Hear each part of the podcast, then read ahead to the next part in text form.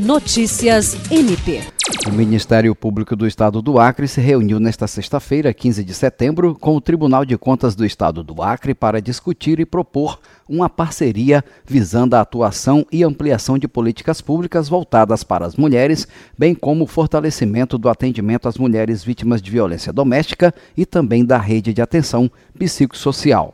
O encontro ocorreu na presidência do TCE e contou com a participação da Procuradora de Justiça Patrícia de Amorim Rego, da titular da 7 Promotoria Criminal Especializada no Combate à Violência Doméstica, promotora de Justiça Diana Soraya Tabalipa Pimentel, da conselheira corregedora do Cineia Benício e da diretora da Escola de Contas, conselheira Nalu Gouveia.